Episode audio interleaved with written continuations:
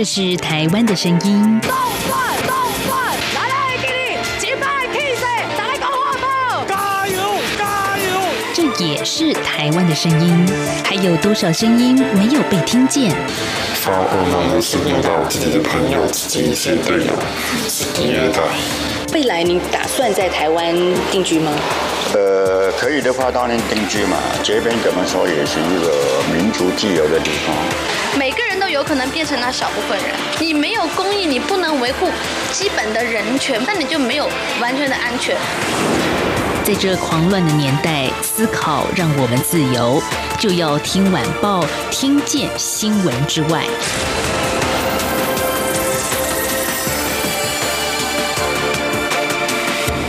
欢迎收听就要听晚报，我是宛如。今天是八月十二号，星期三。我们在每个礼拜三的话题。大致上啊是围绕在犯罪以及心理层面上，所以在这一集节目，我们要来谈一个在过去宛如以及今天的受访者，中正大学犯罪防治学系的戴生峰教授一起进行了一些深度采访的一个议题，也就是修复式司法、修复式正义。那我们在今天呢，其实从一个哎曾在台湾轰动一时的个案来谈社会上的修复。来，我们邀请戴老师出场啊，老师您好。哎，宛如好，各位听众朋友，大家好。好，老师，在上个礼拜，我看到台湾的社会版面出现了个这样子的新闻啊。三年前，二零一七年，如果是台湾的朋友，应该会记得这一件事情哦。就是有一个在特种行业工作的严姓女子哦，她吸毒并且酒驾，撞死了一名三十二岁年轻有为的陈姓烘焙师，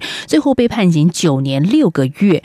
嗯，死者的姐姐呢，在上个星期脸书上就公布了说，哎，这名言姓女子，也就是加害人啊，入狱之后写给他们的第一封信，一开头就忏悔。道歉，哇！这个新闻我觉得是个蛮大的一个事件的转折，因为一开始新闻刚出来的时候，大家对这个特种服务业的女性其实是充满着谩骂，然后无法原谅。其实，呃，如果大家有印象的话，三年前的这个案子可以说是当时台湾一片这种酒驾严惩化的这个风潮中的一个代表性的案例哦。那通常我们会发现呢，这样的一个案例在运作或在操作的媒体。过程中呢，都会发现是一个相对可能是粗心的，或者是累犯的，或者是具有恶意的一个行为加害者。就他可能已经喝了酒了，或者他可能吃了一些药物啊，然后呢，导致他的精神状况不好的情况之下，他自己还开车。那开车呢，还比方说呢，超速啦、超车啦，或者是逆向车道啦，很多很多的一些违规行为发生，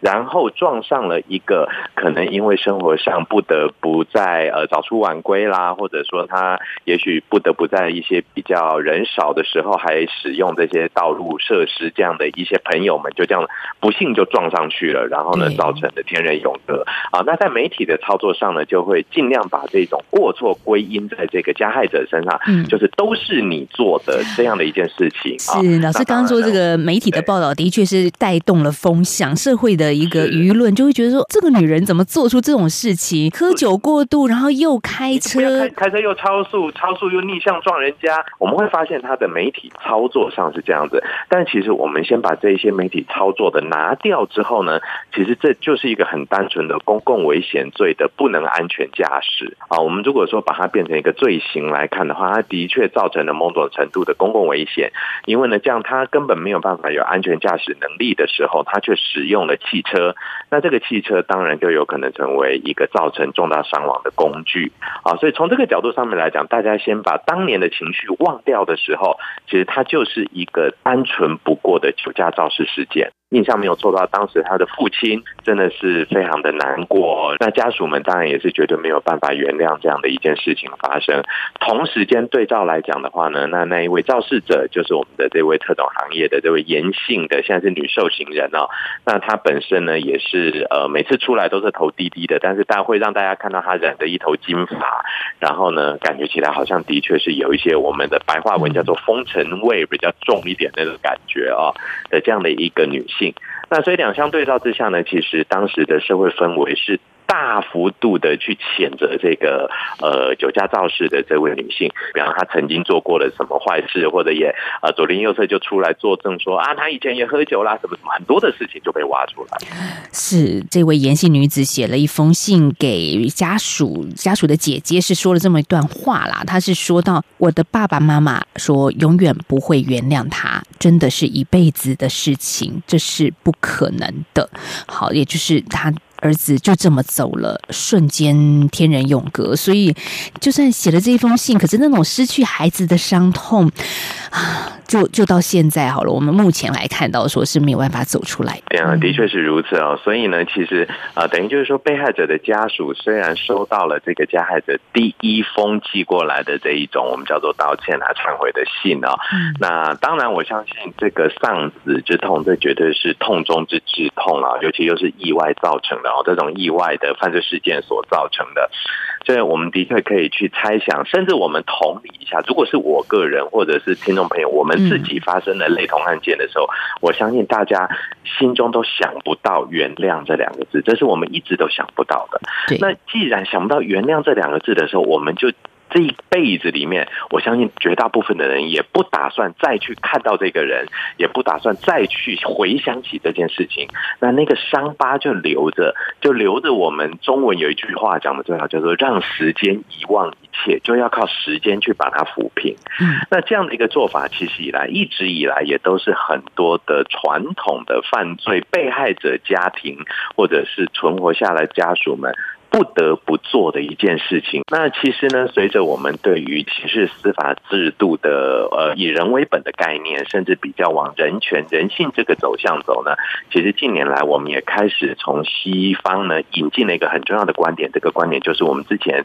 呃曾经做过《老师老师为什么》里面提到的这个修复式正义的东西。其实修复式正义，当时我跟戴老师去做了一系列的访谈之后，会觉得愿意跨出去的那个被害者家属，真的。不不是一件容易的事情，他们做的是，就像戴老师刚刚也开始反思自己哦，宛如也是啦。其实我们真的在那一刻能做得到吗？觉得说是很敬佩这一些人了。但我们也看到刚刚所谈到的这个呃被害者家属姐姐哦，她就说呃去年底她曾经写了一封信给这个酒驾女子，那也希望呢这个女性在监狱里面珍惜生命，不要再走回头路。那上个星期哦，她他。收到了这个女性的在狱中的第一封来信，她说：“嗯，或许可以协助自己放下了。”当然，这是啊，姐姐她很深刻的感触了。真的说放下了，好，这这个件事情，这三个字真的就不是那么容易的事情呢。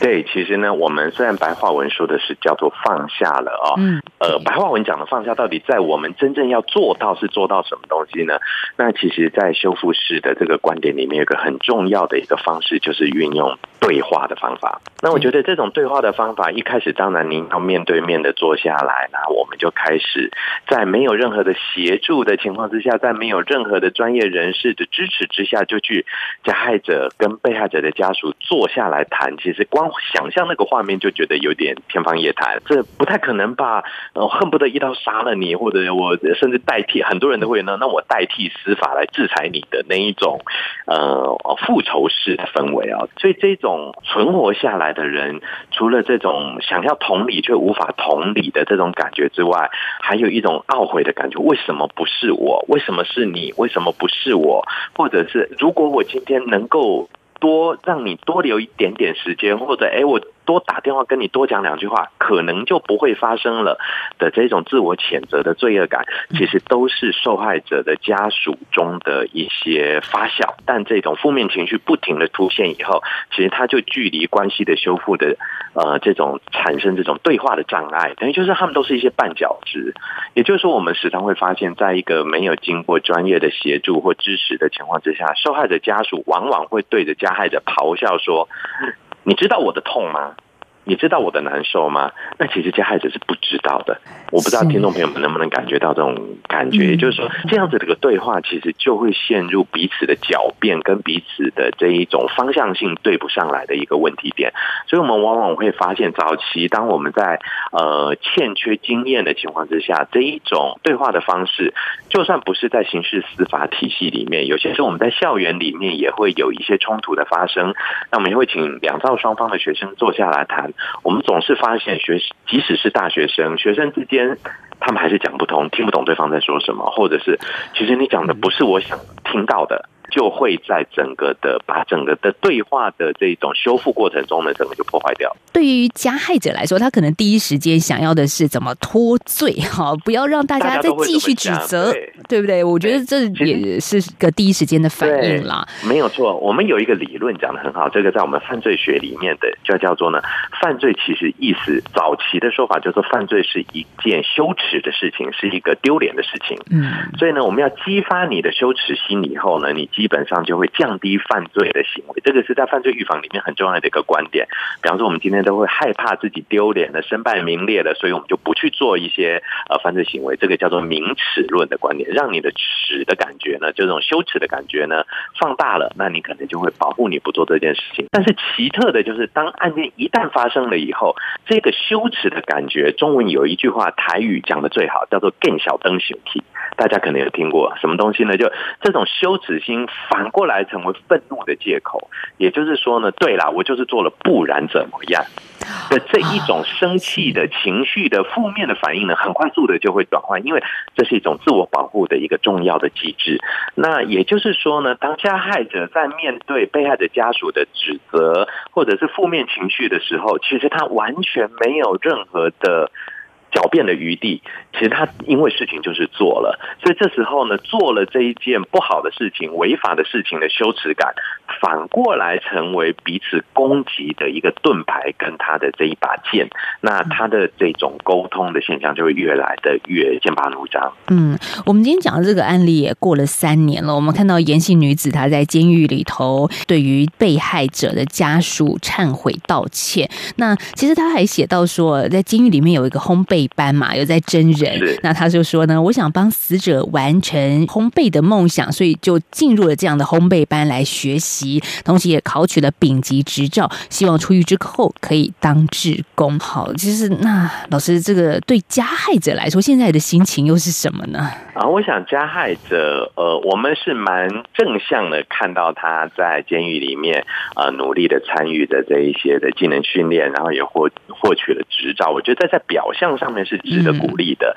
行为面上面他也写出了第一封这种忏悔的信件啊。那当然呢，到底是谁先寄出的？这个媒体说法就各不相同。有人说是我们加害者主动寄的，有人说是被害者的姐姐先寄了，加害者在多久之后再回信。在我们不讨论这些的问题情况之下呢，的确可以看到的是，我们今天加害者方呢开始慢慢的踏出一步，而这一步最危险的事情就发生了。什么样的事情呢？也就是说，我们看网络上面就很多人对这个新闻开始做连接，做一些评论。所有的评论我大概统计过，大概百分之八十左右的网友会说，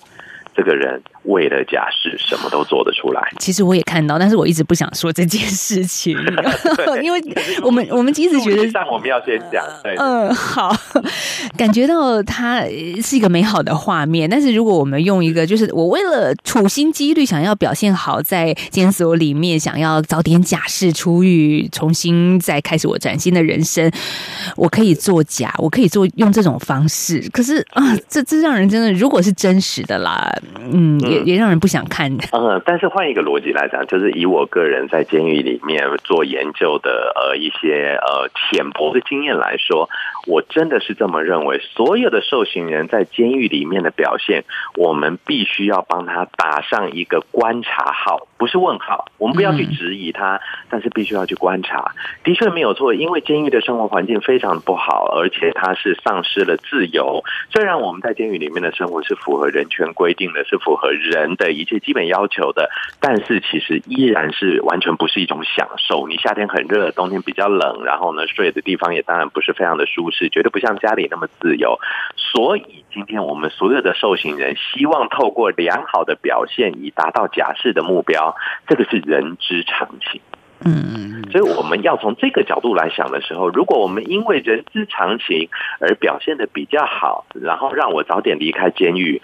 我相信这是值得去。就算不要鼓励，但是我们也不要用负面的角度去思考它。毕竟人都为了什么目的而活着？重点在于，如果假释之后呢？而这一块往往就是我们媒体没兴趣报道，法务部没有权利去追踪，然后呢，社会处呢可能爱理不理的，最后整个社会就遗忘掉这一群我们叫做假释更生人。嗯，好像这个感觉就是假释之后出了那一道门，哇，你就更生了，你就变成一个崭新的人了。其实故事从来不是这么写下去的，没有错。所以呢，他就觉得，哎，是不是就完全结束了？是不是？哎，这个人拿到了这一张出狱的什么单子之后，哇！忽然间，他就变成另外一个样的混动，或者也许很多的，我还有一些网友写的比较激烈的，会说，那他是不是要回到特种行业去烤面包去了？什么类似之类的哦，好酸哦，有一些非常对 很酸的、很激烈的说法。那其实就算是这样，其实他也曾经努力过了，在这个阶段的时候，所以我认为。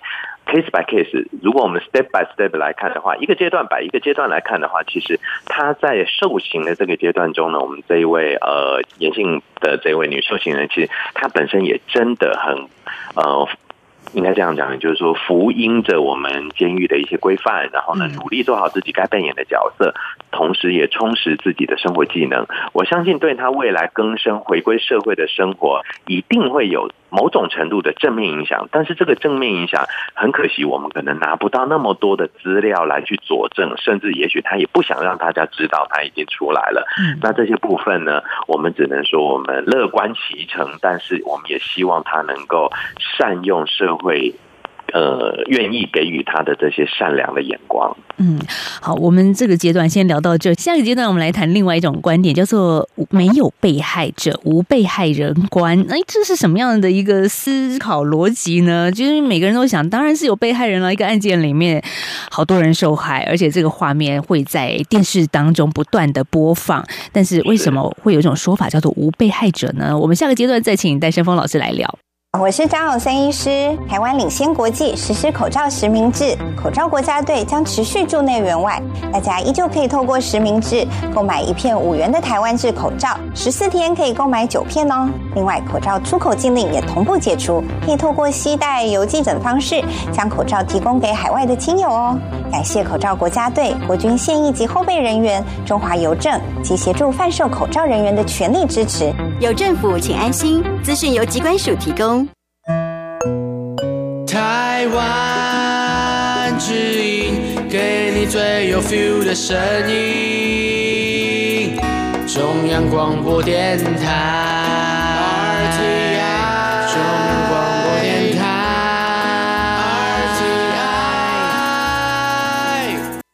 好，继续回到就要听晚报节目，我是宛如。在继续的节目里头，我们邀请戴胜峰老师来谈。哎，老师最近所啊看到的一个很重要的词汇，我想也在空中今天跟大家来分享一下吧。无被害者，什么叫做无被害者啊？这是我们字面上很简单的解读吗？对，听起来好像很简单。也就是说，我们一般来讲，对于犯罪的初步概念，大概就是一个加害者，一个被害者嘛，就以一个人对另外一个人，或者就是一群人对另外一群人做了违法的事情，这个叫有被。被害者的感觉啊，是那或者我们家遭小偷了，我们叫做被害户嘛，类似这样的一些说法。但是现在呢，随着我们的犯罪现象的日新月异，开始出现了无被害者，或者是无特定被害者，甚至是呢加害者即等于被害者这种非常多元存在的一种犯罪形式。那最明显的大概就是药物滥用哦。那药物滥用，大家来思考药物滥用，其实这样讲起来好像大家听不太懂，其实就是我们的吸毒了。我们先讲最单纯就是吸毒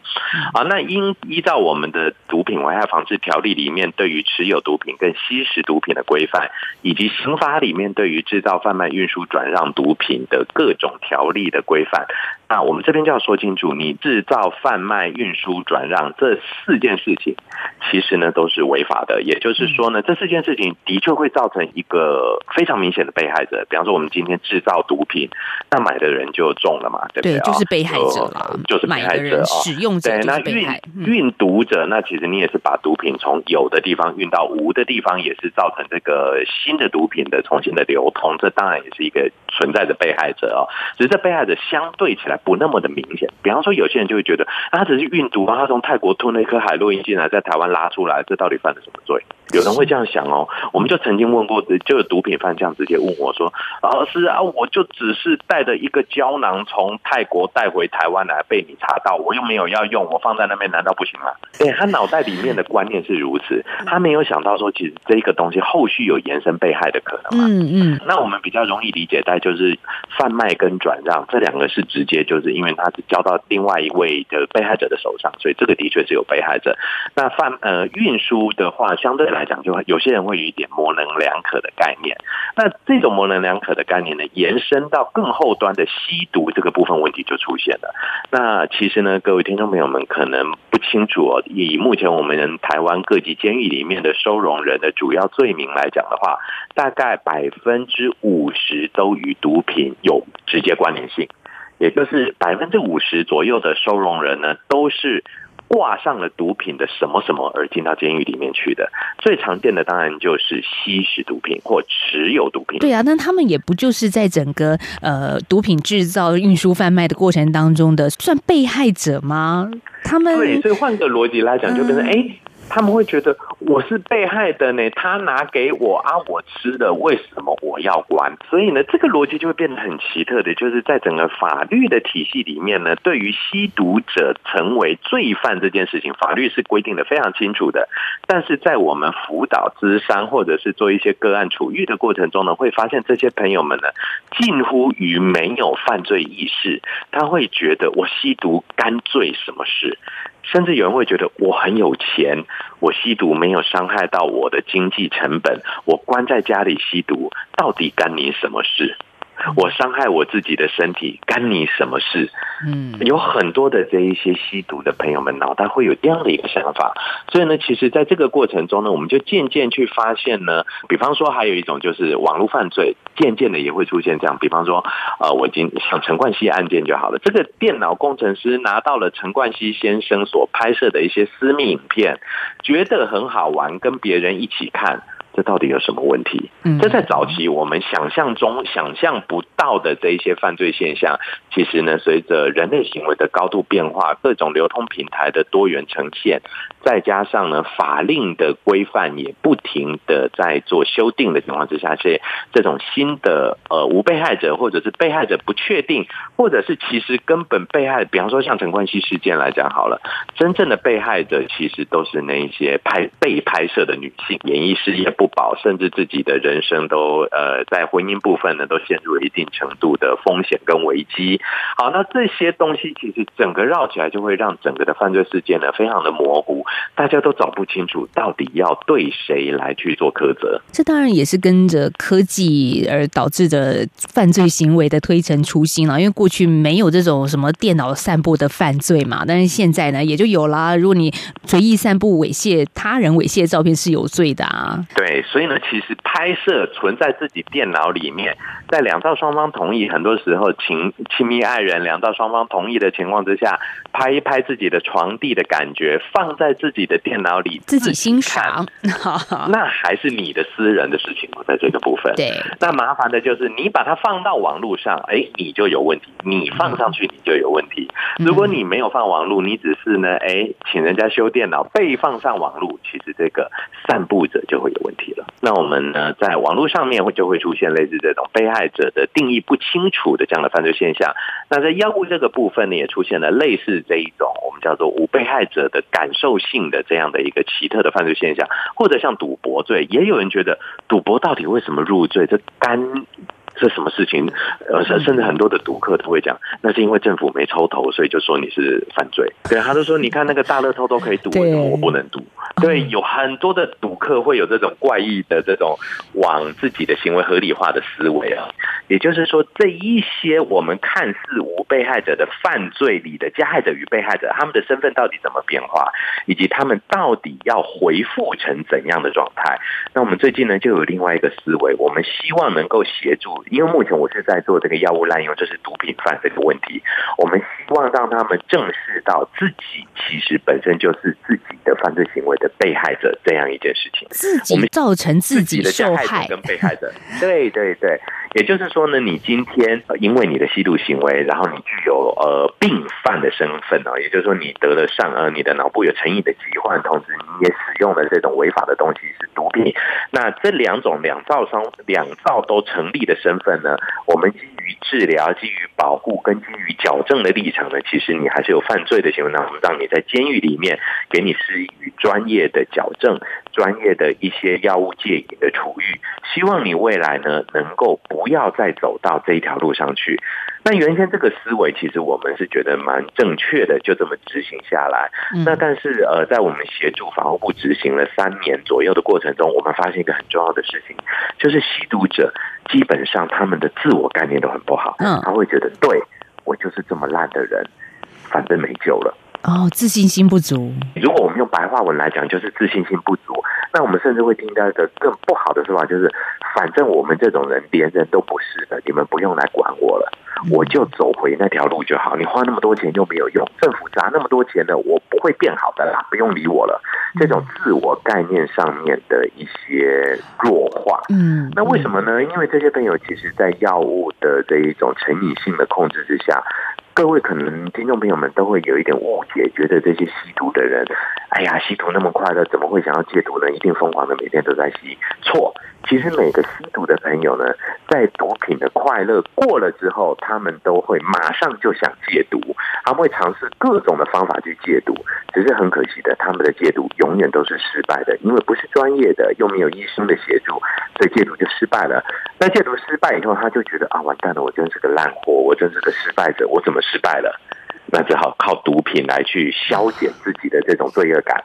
然后又中了毒了。然后又再戒毒，又失败了，这就是一个很恐怖的负向回圈，就是怎么样都出不去这个轮回，然后甚至而且越来越陷入这种对自我的否定跟自我的负面关系的一种负面的概念，那渐渐的他就不相信自己会是一个有功能的人。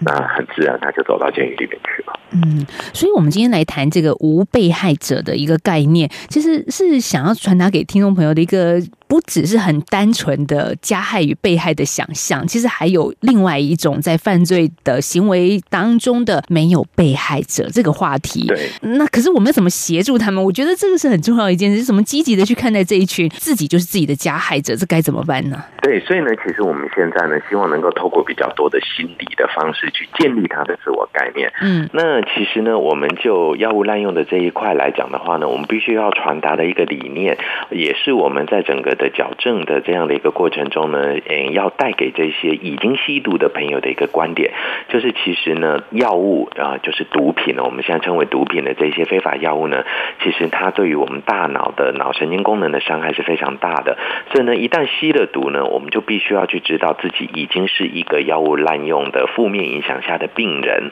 当然这个行为呢，它是违法的，但是法律罚的呢，其实是你使用毒品的这个行为。但是呢，网开一面，我们还是认为你需要接受的是治疗，同时呢，要治疗自己的心理状态，让自己知道自己还是一个有功能的、能够完全恢复的人，这样子呢，才能够渐渐的修复与自己的关系。所以，往往呢，在毒品犯的这一些辅导或者是我们的更生过程中呢，我们。很难去跟他讲说你害了谁，反而应该去跟他讲说你应该善待你自己。哇，是，我觉得真的很棒哎，这样的结论应该善待你自己，不要让自己再成为被自己害的那个人。没有错。好，这如果讲到毒品，大家可能会觉得有一点遥远，因为假设好，我们收音机旁的这个我们的忠实听众也不太去碰毒，不太药物滥用，但是很多事情我们好像也都会每天在做，也在害自己，像是奇特的行为模式啊。没有，像像譬如说晚上下班之后就想去啊，就疏解一下，吃一个盐酥鸡啦。啊，不要再害自己了。对，没错，真的，我觉得今天听戴老师的一番谈话，除了对犯罪有一些比较深入的认识之外，其实也。知道哦，原来我们其实做了很多事情都是在自我伤害。而这样的伤害，你也知道不应该这么做，不应该再吃那些垃圾食物了。所以呢，其实换个逻辑来讲，我们应该告诉自己的是说，偶一为之，其实人嘛，总难免会有一些乐趣。嗯，但是如果一旦成瘾了，或者是一旦真的戒不掉的情况之下的时候，我们还是要寻求专业的协助，同时呢，透过一个更正向的、更健康的方式来看待自己，建立好自己的自我概念。我们都是一个完全功能化的人，自己能够完整的提供给自己所需要的一切。那这样子呢，才能够渐渐的走出这一种被控制的感受。但是那个偶一为之啊，我刚刚说盐酥鸡、珍珠奶茶可以啦，但毒品、药物滥用就对绝对不行了。如果有机会，咱们再来一次讲。好，我们在今天的节目访问到是中正大学犯罪防治学系的戴生峰教授，谢谢戴老师，谢谢。好，也谢谢听众朋友今天的收听，我们明天再聊喽，拜拜，拜拜。